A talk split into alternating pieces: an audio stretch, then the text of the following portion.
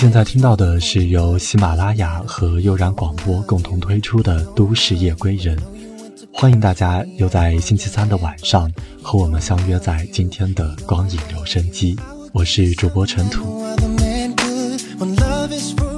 那么大家如果对我们的节目有什么好的意见或者是建议的话，可以关注到我们的新浪官方微博“悠然广播电台”。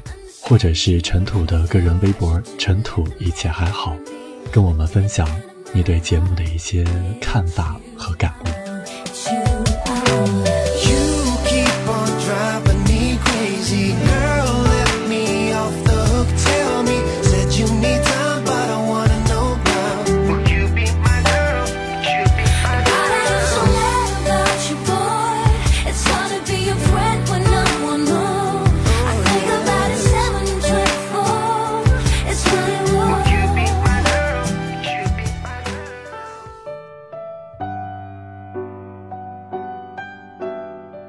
那么在节目开始之前啊，借用一个多少有些老套的开头。如果人生是一场旅行，重要的不是往终点追寻，而是这一路走走停停，月明风清，千般风景越近，你用的是什么样的心情？我们每一个人都期望旅途顺风顺水。无论火车、轮渡还是飞机，一定要准时到达，准时离开。即使前程到凭一双赤足亲吻大地，也总是希望能够远离泥泞和荆棘。最好是双脚、眼神和心魂都没有缺席，都默契如一。我们向人生投去诗意与哲理的问询，然后得到世俗与庸常的回复，于是才知道，人生不如意十有八九，所谓完满，尽于虚幻。如果有一天，你被剥夺了外界所有身份地位的修饰，甚至国籍。然后被扔到一个语言文化完全不通的国度，你身无分文，举目无亲，甚至人身自由都被限制在特定的狭窄空间。在那一个时间空间的节点，人山人海里，你独自看着陌生的风景，又会是什么样的心情呢？又如果此情此景还嫌不够？你知道自己的目的地，甚至精确到街道和门牌号，却偏偏一步也不能跨出。等待，你只能等待。你又是否心甘情愿呢？那么，在今天的节目当中，就让大家跟着尘土一块儿，带着一颗充满温情、柔软的心，一块去寻觅。那段人生的幸福终点站。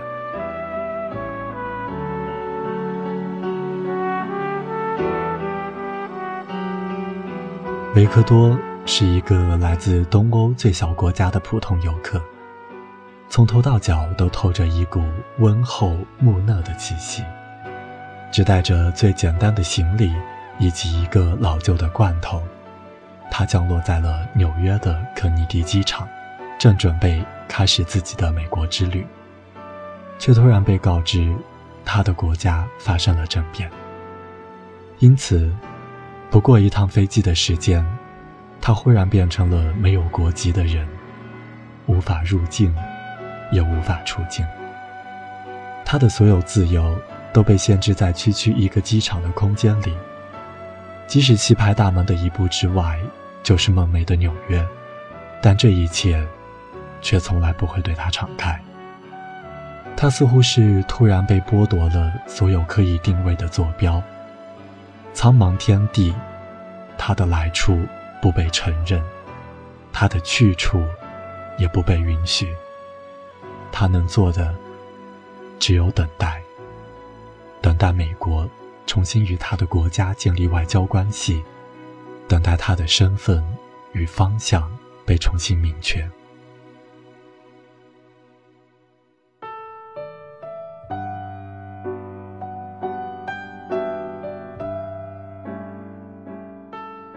对维克多而言这是一个生疏而傲慢的国度尤其糟糕的是维克多的英语。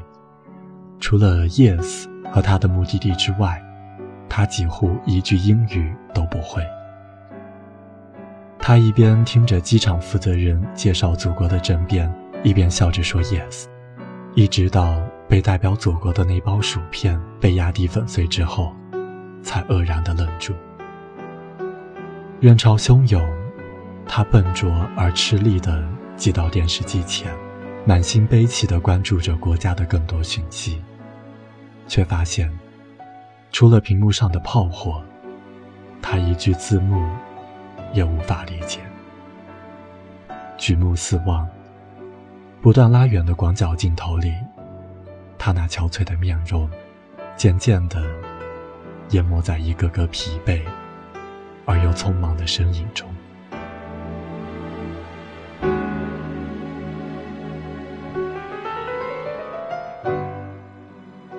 每天有上千架航班从这里起落，上万人从这里来回。他们的航班若是延误，最多数个小时或者是一天。唯独他，这一延误，便是整整的九个月。我们每一个人都期望自己的人生不断的开拓进取。不断的邂逅惊奇，即使偶尔的小气，也必然是为了下一次高歌猛进而做的蓄力。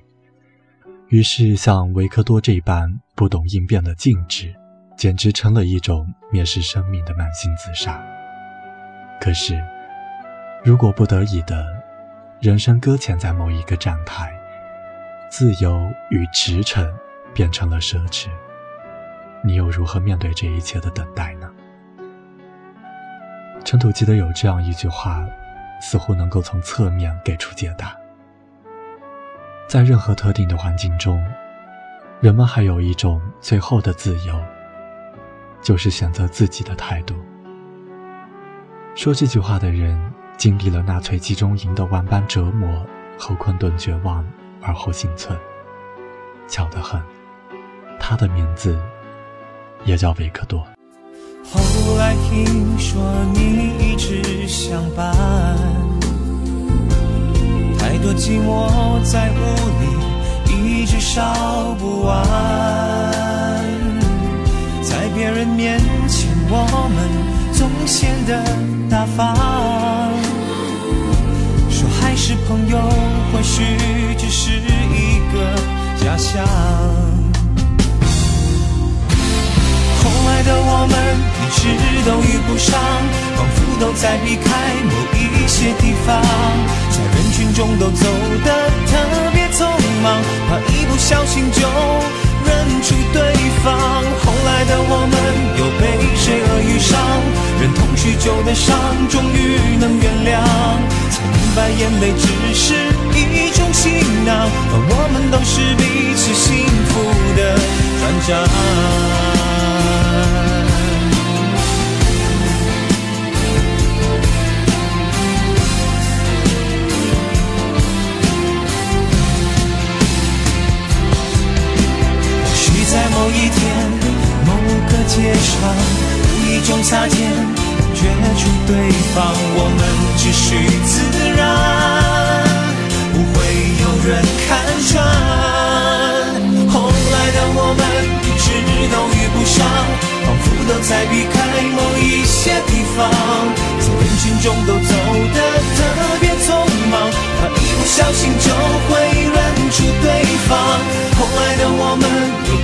谁恶遇上，忍痛许久的伤，终于能原谅，才明白眼泪只是一种行囊，我们都是彼此幸福的转账。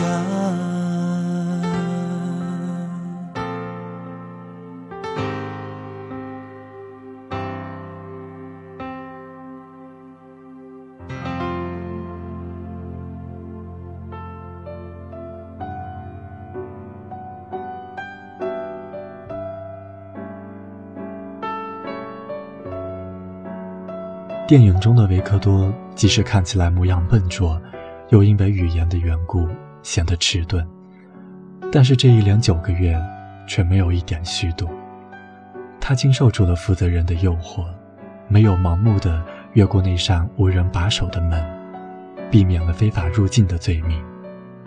他拒绝了餐桌上精美剩菜的诱惑，笨手笨脚地在满机场回收手推车。以此换来每天一顿的汉堡钱。当这份工作被机场负责人破坏之后，又凭着自己木工的技能和装修的爱好而找到了一份体面的工作。我想，深夜失魂落魄，一个人游荡在废弃航站楼的他，怎么也不会想到，因为一时兴起而修葺粉刷的一面墙壁。能换来一份比机场负责人还要高薪的工作吧？同样身为外国移民，薪水微薄且不受尊重的保安、清洁员、快餐店员们，因此把他当作英雄来崇拜。他甚至凭借着自己的坚持与幽默，撮合了一段姻缘。当然，也少不了邂逅属于自己的那一次命中注定的心动。而为了下一次不在艾米莉亚那个甜美的叫他心生涟漪的空姐面前张口结舌，他鼓起十二分的精神，在深夜打着矿灯，在自己改造的六十七号航站楼里苦学英语。而这一切，说到底，是维克多那份大智若愚的乐天之命，在冥冥中引导着命运，将这一场。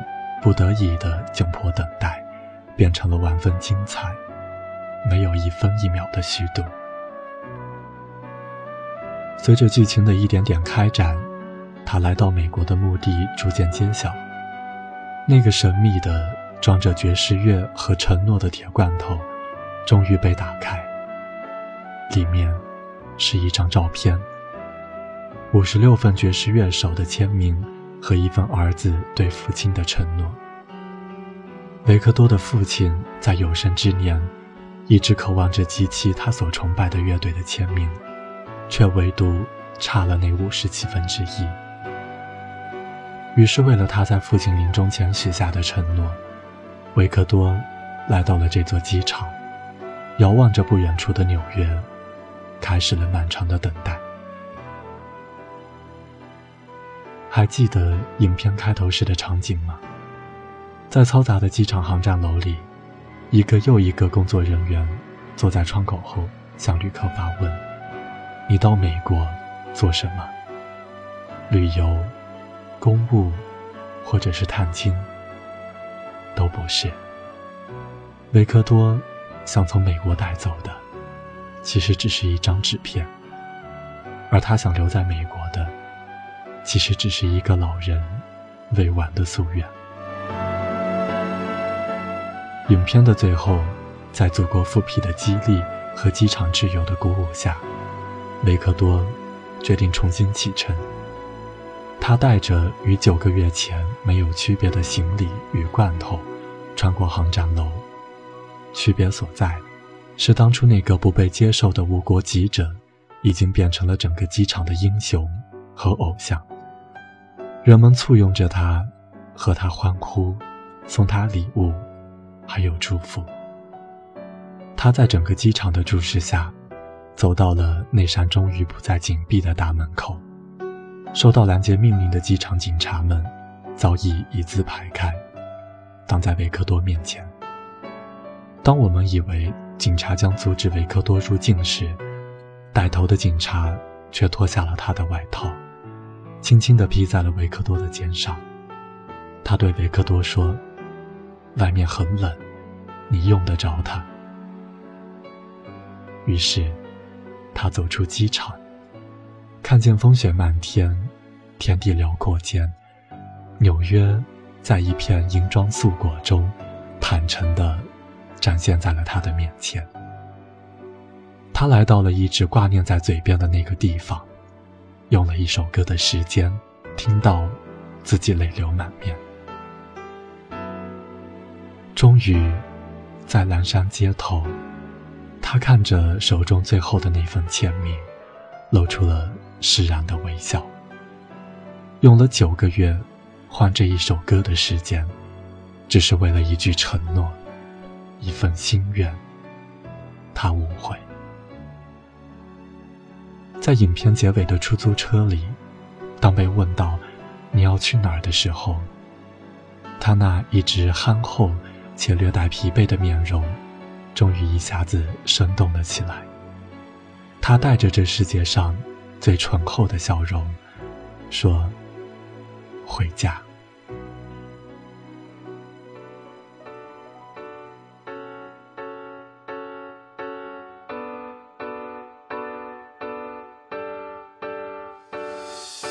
Sent a call to make sure I'm prepared. You said winter love is spreading everywhere. Summer came and took off with the spring. So now we start the Christmas caroling. I'll find my way back home and light up every tree. We will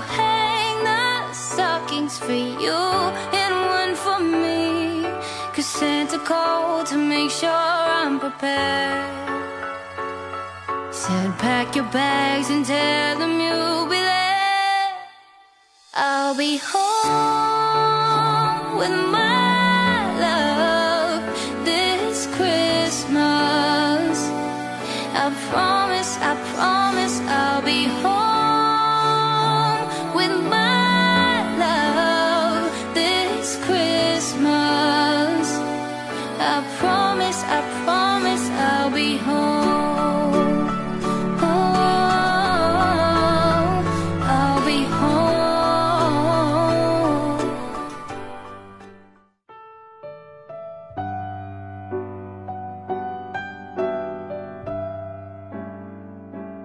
其实很难想象，在好莱坞，还有谁比汤姆·汉克斯更适合演绎维克多这个角色？